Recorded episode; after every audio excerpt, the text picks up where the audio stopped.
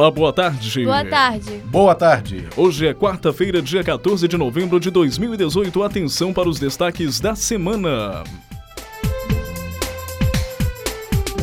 Tesouro Nacional alerta para risco de estados quebrarem com alta de gastos com a máquina pública. Bolsonaro informa que pasta do trabalho continuará com status de ministério. Após decisão de ministro, o vice-governador de Minas deixa presídio. Bolsonaro anuncia assessor de Toffoli como futuro ministro da Defesa. Ex-ministro de Dilma aceita convite da equipe de Bolsonaro para presidir o BNDES. Juíza nega perdido, pedido para novo interrogatório de Lula. Bem-vindo! Política na Rede está no ar com a apresentação de Valmir Lopes, Getúlio Nuremberg e Gabriela Pavlovski.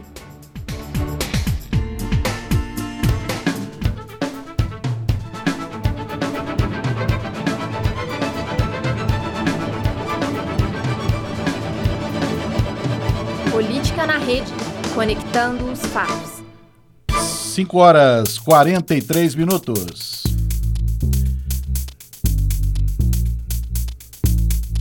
Acompanhe a partir de agora os principais assuntos políticos da semana. Falamos ao vivo do Laboratório de Áudio da PUC Minas na unidade São Gabriel, em Belo Horizonte. O vice-governador de Minas Gerais, Antônio Andrade, do MDB, foi solto na segunda-feira após o ministro Nef Cordeiro, do Superior Tribunal de Justiça, mandar libertar os presos que foram detidos durante a Operação Capitu, um desdobramento da Lava Jato deflagrado na sexta-feira, dia 9. Ao conceder a liberdade aos presos, o ministro Cordeiro disse que atendeu um pedido da defesa de Joesley Batista para estender a eles os efeitos de uma decisão que no domingo, dia 11, já havia soltado o ex-secretário de Defesa Agropecuária Rodrigo Figueiredo, também preso na operação. A Operação Capitu se baseou na delação do doleiro Lúcio Funaro, apontado como operador do MDB.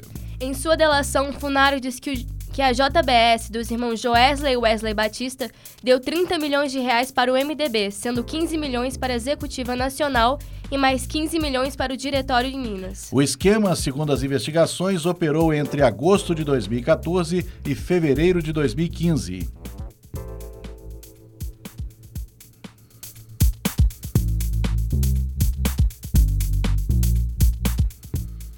O presidente eleito Jair Bolsonaro anunciou nesta terça-feira a indicação de Fernando Azevedo e Silva, general da Reserva do Exército, para assumir o Ministério da Defesa em seu futuro governo. Azevedo e Silva é assessor do presidente do STF, o ministro Dias Toffoli. O anúncio foi feito por Bolsonaro logo após chegar em Brasília num voo que partiu do Rio de Janeiro. Em nota, Toffoli disse que foi consultado por Bolsonaro sobre Azevedo e Silva.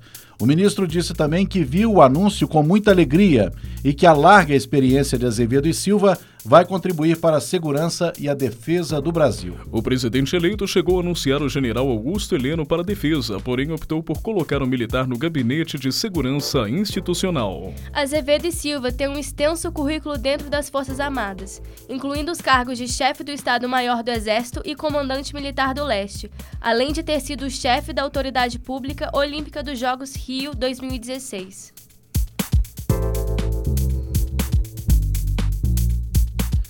O presidente eleito Jair Bolsonaro informou nesta terça-feira que a pasta do trabalho manterá status de ministério e não se toma, não vai se tornar uma secretaria. Bolsonaro deu declaração numa entrevista coletiva em Brasília após ser questionado sobre o assunto. Na semana passada, o presidente eleito havia dito que a pasta do trabalho perderia status ministerial e seria incorporada a algum ministério. Questionado, Bolsonaro não respondeu qual pasta poderá ser fundida com o Ministério do Trabalho. Sobre uma eventual fusão com a pasta da Indústria, Comércio Exterior e Serviços, Bolsonaro disse que a estrutura ficará sob responsabilidade do Ministério da Economia.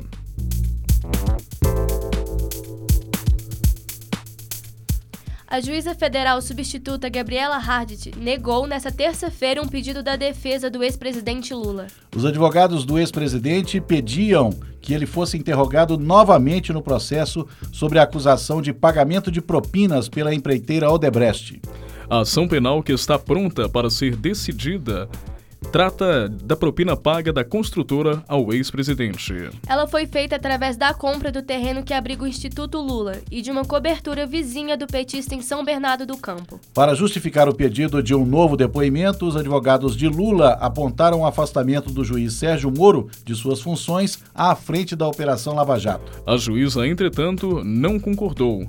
Em despacho, ela salientou que a defesa não apontou eventual prejuízo na sentença a ser proferida por outro magistrado.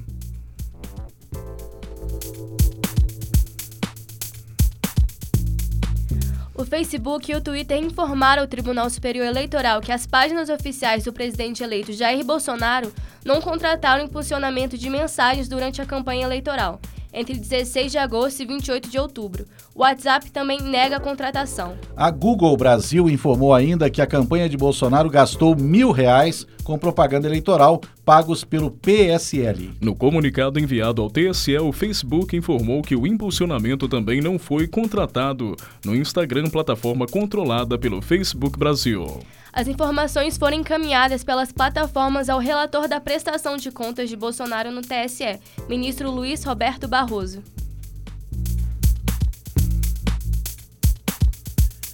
A seguir, Tesouro Nacional alerta para risco de estados quebrarem com alta de gastos com a máquina pública. Você vai ouvir agora, durante o nosso intervalo, a música Monte Castelo, um trecho da banda Legião Urbana. A música Monte Castelo é de autoria de Renato Russo, em que ele faz uma adaptação, uma mistura de trechos de 1 Coríntios 13, 13 um trecho da Bíblia, da carta de Paulo aos Coríntios, com o soneto do amor do português, do poeta português Luiz Vaz de Camões.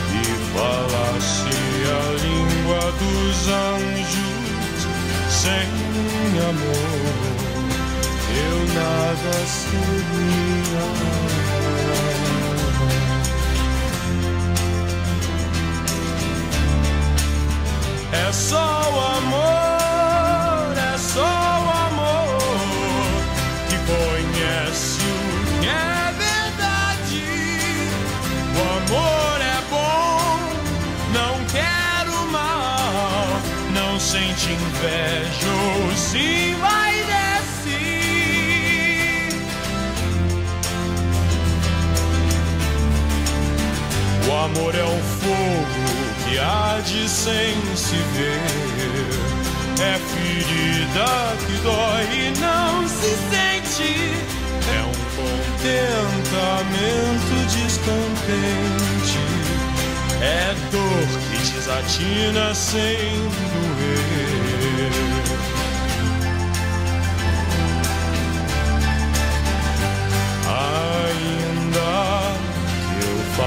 Falasse a língua dos homens e falasse a língua dos anjos, sem amor eu nada seria.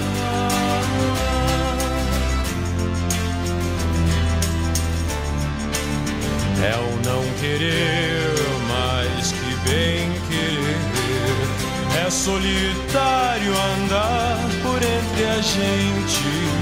É um não contentar-se de contente. É cuidar que se ganha em se perder. É um estar-se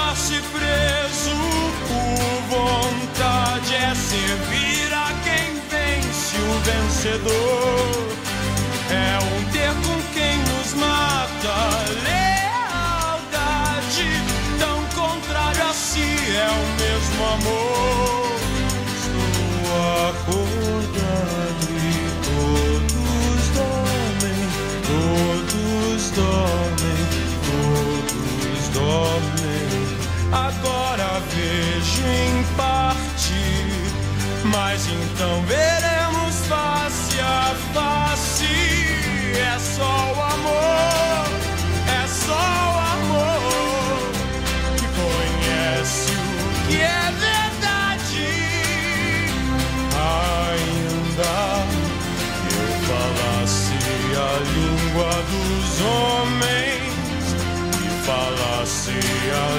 Língua dos anjos sem amor eu nada seria.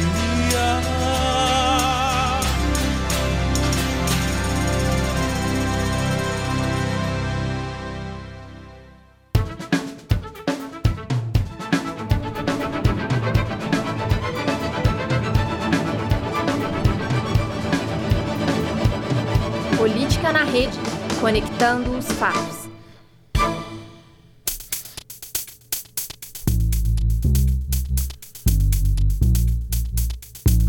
Agora são 5 horas mais 53 minutos. Durante o intervalo, vocês ouviram aí Monte Castelo com a Legião Urbana. Agora voltamos às nossas notícias.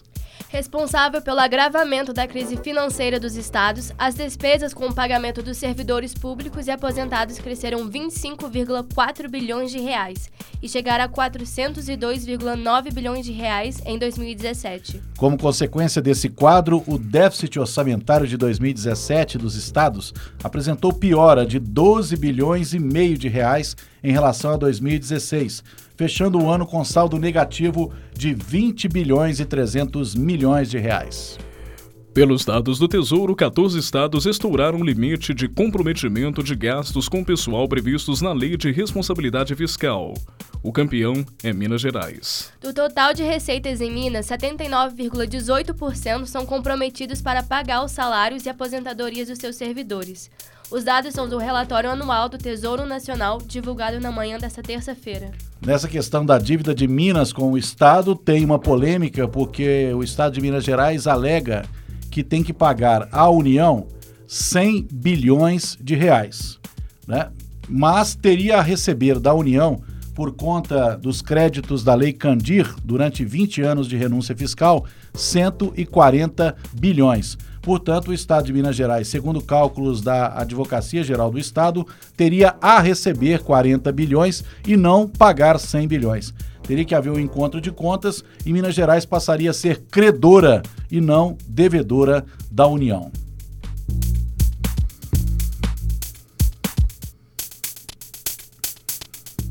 Um dia depois do ministro da Transição e futuro chefe da Casa Civil, Onyx Lorenzoni, afirmar que os noruegueses devem aprender com os brasileiros sobre preservação de florestas, o embaixador da Noruega no Brasil, Nils Martin Gunningen, respondeu à declaração com um convite. Em sua conta no Twitter, e dirigindo-se especificamente a Lorenzoni, o diplomata convidou o ministro para uma conversa na embaixada sobre esses e outros temas e disse que seu país, de fato, aprendeu muito com o Brasil. Os noruegueses são os maiores doadores do Fundo Amazônia, criado pelo governo brasileiro para financiar a preservação da floresta. No ano passado, a Noruega anunciou que cortaria os repasses pela metade porque os índices de desmatamento no Brasil começaram a crescer e as políticas de conservação foram questionadas.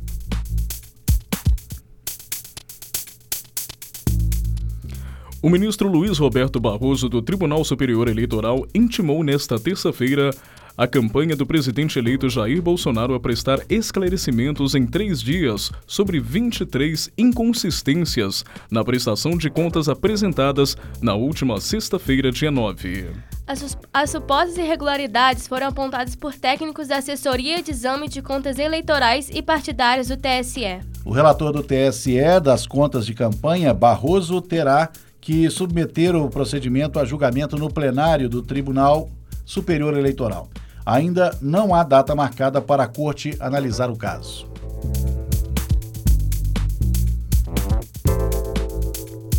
O ex-ministro da Fazenda Joaquim Levy aceitou o convite da equipe econômica do presidente eleito Jair Bolsonaro e será indicado para presidir o BNDES. Por aceitar o convite, Levi deixará a diretoria financeira do Banco Mundial. Levi foi ministro da Fazenda no governo da ex-presidente Dilma Rousseff e secretário de Fazenda do Rio de Janeiro no governo de Sérgio Cabral. Ele ocupou ainda o cargo de secretário do Tesouro Nacional entre 2003 e 2006. Bolsonaro afirmou que endossou a indicação de Guedes apesar da passagem de Levi pelos governos de Dilma e Cabral. O presidente eleito reafirmou ainda o compromisso da campanha de abrir o que ele chamou de caixa preta do BNDES.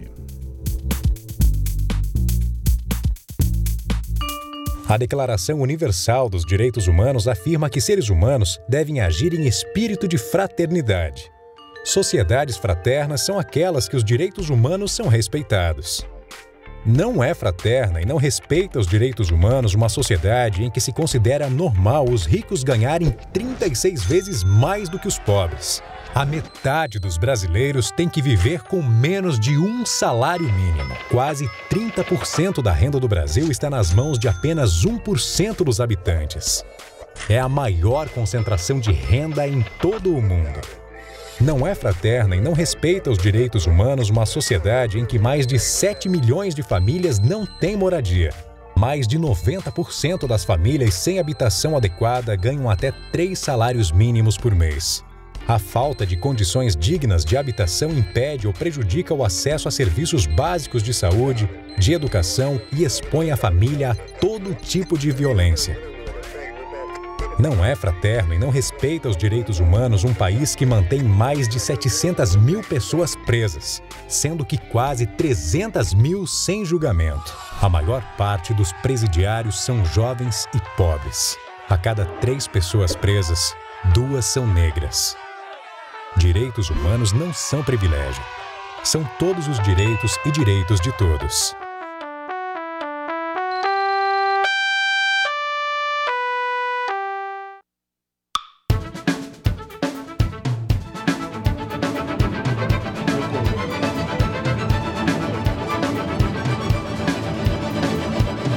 Política na rede. Conectando os fatos.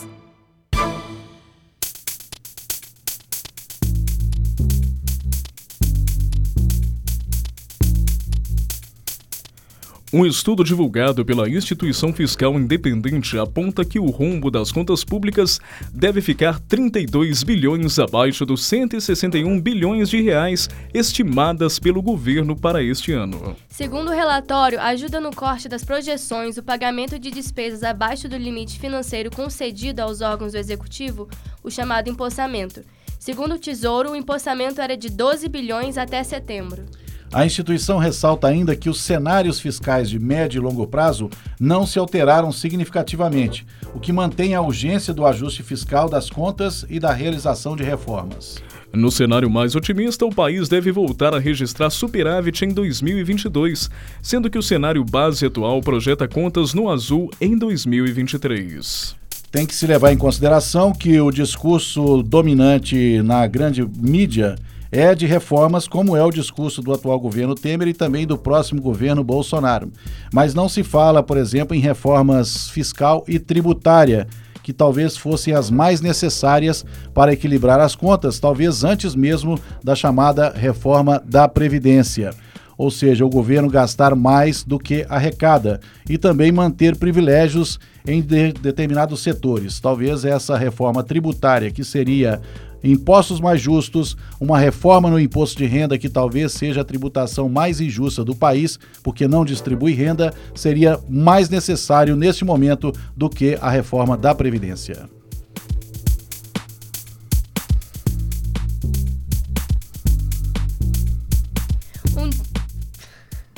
Um dia após aprovar o aumento salarial para os ministros do STF, o Senado chancelou a medida provisória do governo de Michel Temer, que prevê incentivos fiscais para montadoras de automóveis pelos próximos 15 anos. Logo em seguida, o presidente assinou o decreto que regulamenta o projeto batizado de Rota 2030. Aprovada na quinta-feira, dia 8, a medida provisória que cria a Rota 2030 é um programa de incentivo às montadoras para investimentos em pesquisa e desenvolvimento. Menos de uma hora depois, o decreto regulamentado, regulamentando a medida foi assinado pelo presidente Michel Temer. A assinatura ocorreu ocorreu após o discurso a uma plateia de empresários do setor automotivo.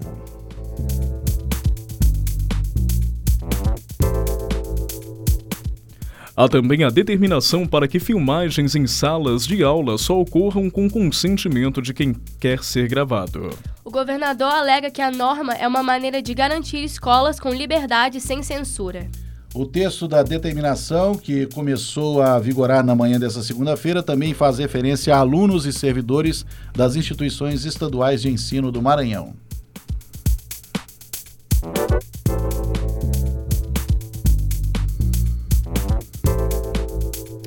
Desde a meia-noite desta quarta-feira, dia 14, a tarifa do metrô de Belo Horizonte aumentou de R$ 1,80 para R$ 3,40. O anúncio foi feito no início da tarde desta terça-feira pela CBTU, após ser notificada da decisão do, S, do STJ que suspendeu, suspendeu a liminar do Tribunal de Justiça de Minas Gerais, que impediu o aumento da tarifa. A CBTU argumenta que o último reajuste do metrô de Belo Horizonte ocorreu em dezembro de 2006 e, segundo a empresa, a receita obtida pelo serviço de transporte metroferroviário não evoluiu de forma compatível com o aumento de custos. De fato, este valor de R$ 1,80 na passagem do metrô vem sendo praticado desde 2006, portanto, 12 anos.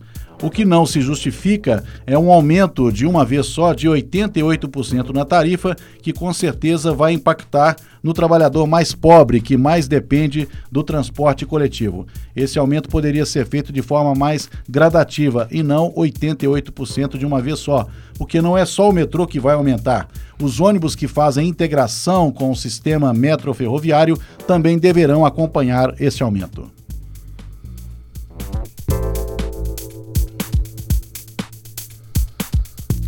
E agora vamos aos blocos aí da notícias urgentes, as notícias das últimas horas aí, né? Cuba decide deixar o programa Mais Médicos no Brasil e cita declarações ameaçadoras de Bolsonaro. O país manda profissionais para o Brasil desde o início do programa em 2013, em meio à polêmica sobre o diploma e salários. Na campanha, Bolsonaro disse que expulsaria médicos cubanos com base na prova que revalida. Nesta quarta, o presidente eleito afirmou que a ditadura cubana demonstra irresponsabilidade e explora seus cidadãos. O governo de Cuba informou que decidiu sair do programa social Mais Médicos, citando referências diretas, depreciativas e ameaçadoras feitas pelo presidente eleito Jair Bolsonaro à presença dos médicos cubanos no Brasil. O país caribenho envia profissionais para atuar no Sistema Único de Saúde desde 2013, quando o governo da então presidente Dilma Rousseff criou o programa para atender regiões carentes sem cobertura médica. A Procuradoria Regional da República, Procuradoria Geral da República, melhor dizendo, apura se Onyx Lorenzoni recebeu 100 mil reais por Caixa 2. O futuro ministro vê a denúncia como requentada. Deputado e futuro ministro da Casa Civil admitiu ter recebido 100 mil reais para a campanha de 2014. Delatores do grupo JF relataram outro repasse no mesmo valor em 2012. Delatores do grupo JF entregaram à Procuradoria-Geral da República uma planilha que, segundo os colaboradores, comprova que o deputado Onyx Lorenzoni, futuro ministro da Casa Civil no governo de Jair Bolsonaro, recebeu um segundo repasse de 100 mil por meio de Caixa 2 em 2012. A informação foi publicada na edição de hoje do jornal Folha de São Paulo e confirmada pela TV Globo. Os documentos foram entregues, segundo advogados do grupo JIF, em maio do ano passado e estão em fase de apuração preliminar. Depois dessa apuração prévia é que a Procuradoria Regional, Procuradoria Geral da República, a PGR, vai decidir sobre a abertura de inquérito. O presidente eleito Jair Bolsonaro se reuniu nesta quarta-feira com o presidente da Câmara dos Deputados, Rodrigo Maia, do Democratas Rio de Janeiro, e na sequência recebeu para audiências embaixadores que representam seus países no Brasil. E agora notícia aí de última hora sobre o presidente Lula, com o nosso professor Getúlio. Pois é, o presidente Lula está depondo desde as duas horas da tarde na 13ª Vara da Vara Federal de Curitiba é, a juíza que substituiu Sérgio Moro. É, Sérgio Moro ele se desligou do cargo para assumir em janeiro, no dia 1 de janeiro, o Ministério da Justiça a convite do futuro presidente Jair Bolsonaro. Lula depõe é, com relação ao caso do sítio de Atibaia. Né? É mais um dos processos pelos quais ele responde na, no âmbito da Operação Lava Jato. É a primeira vez que Lula saiu da cela na Polícia Federal em Curitiba desde que foi preso no dia 7 de abril. Outras informações ao longo da nossa programação.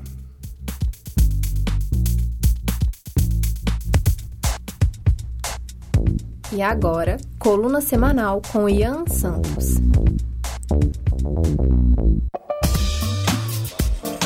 Ganhando notoriedade em 2015, o Escola Sem Partido visa combater uma suposta doutrinação marxista em instituições de ensino. De acordo com seus idealizadores, o programa consiste em fixar cartazes em escolas com o que considera seus deveres do professor. Segundo as diretrizes do programa, assuntos relacionados a gênero e a um determinado campo ideológico, mais precisamente a ideologia marxista, devem ser excluídos da didática escolar. Em 2018, ele ganhou uma maior amplitude. O presidente eleito Jair Bolsonaro e a deputada estadual eleita por Santa Catarina, Ana Carolina Companholo, começaram uma campanha pelas redes sociais que incita os alunos a produzirem filmagens do recinto escolar e dos, segundo eles, comunistas travestidos de professores. Imagine um lead não tão hipotético assim. Lecionando sobre a mais-valia sob a ótica do século XIX, o professor tem sua imagem gravada e exposta em mídias sociais. Através de uma petição de paz, ele foi afastado das salas de aula. Isso é antiliberal, é um macartismo regressando. Quão ilusório é esse programa? A ideologia nos envolve desde o início da sapiência humana. Toda civilização foi construída pela ideologia. Tudo, inclusive essa pretensa lei, é parte de uma ideologia. O Escola Sem Partido, na verdade, pretende limitar a atividade docente. Seus ideólogos querem trocar o marxismo pelo conservadorismo. Se eu ficaria satisfeito em estudar nomes como de Edmund Burke na escola, é claro, mas a moral é parte de um âmbito subjetivo, como Nietzsche diz em seu livro Além do Bem e do Mal, a verdade não é um conceito absoluto e ela não pode ser imposta. Fico impressionado com alguns expoentes do liberalismo nacional defendendo uma maior intervenção estatal na sociedade. Isso é no mínimo contraditório. Citando o historiador Leandro Carnal, o Escola Sem Partido é coisa de uma direita delirante que não tem formação na área. Ian Santos para o Política na Rede.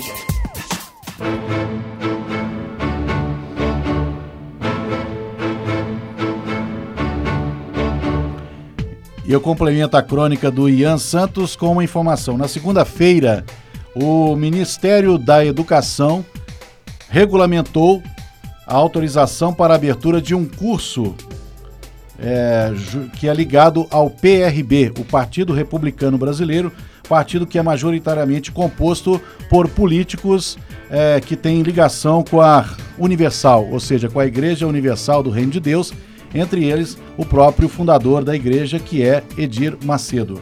Portanto, vai na contramão da ideia do Escola Sem Partido. No momento em que se discute o projeto Escola Sem Partido, o Ministério da Educação autoriza a criação de uma escola que é sabidamente vinculada a um partido político.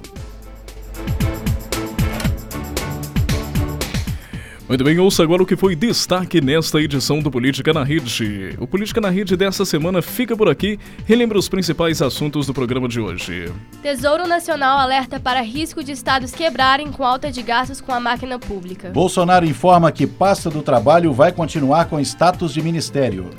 Após a decisão de ministro, vice-governador de Minas deixa presídio. Bolsonaro anuncia assessor de Toffoli como futuro ministro da Defesa. Ex-ministro de Dilma aceita convite da equipe de Bolsonaro para presidir o BNDES. Juíza nega pedido para novo interrogatório de Lula. Esse foi o Política na Rede, produzido por alunos de jornalismo da PUC Minas São Gabriel, com apresentação e produção de Gabriela Pavlovski, Getúlio Nuremberg e Valmir Lopes com os trabalhos técnicos de Raíssa de Oliveira. Uma boa noite para você. A produção também de Edson Costa e a crônica de Ian Santos. Agradecemos sua audiência, agradecemos também a audiência ilustre aqui presente nos nossos estúdios, os nossos visitantes, Paulo Henrique, Paulo Vitor e João Vitor. É isso aí, uma ótima noite para você e até semana que vem. Daqui a pouquinho a gente se fala na Volta ao Mundo aos anos 80. Até a próxima.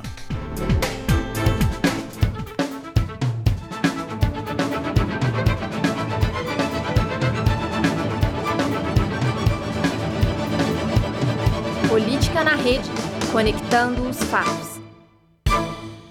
Essa produção é do LabSG, onde você vem aprender.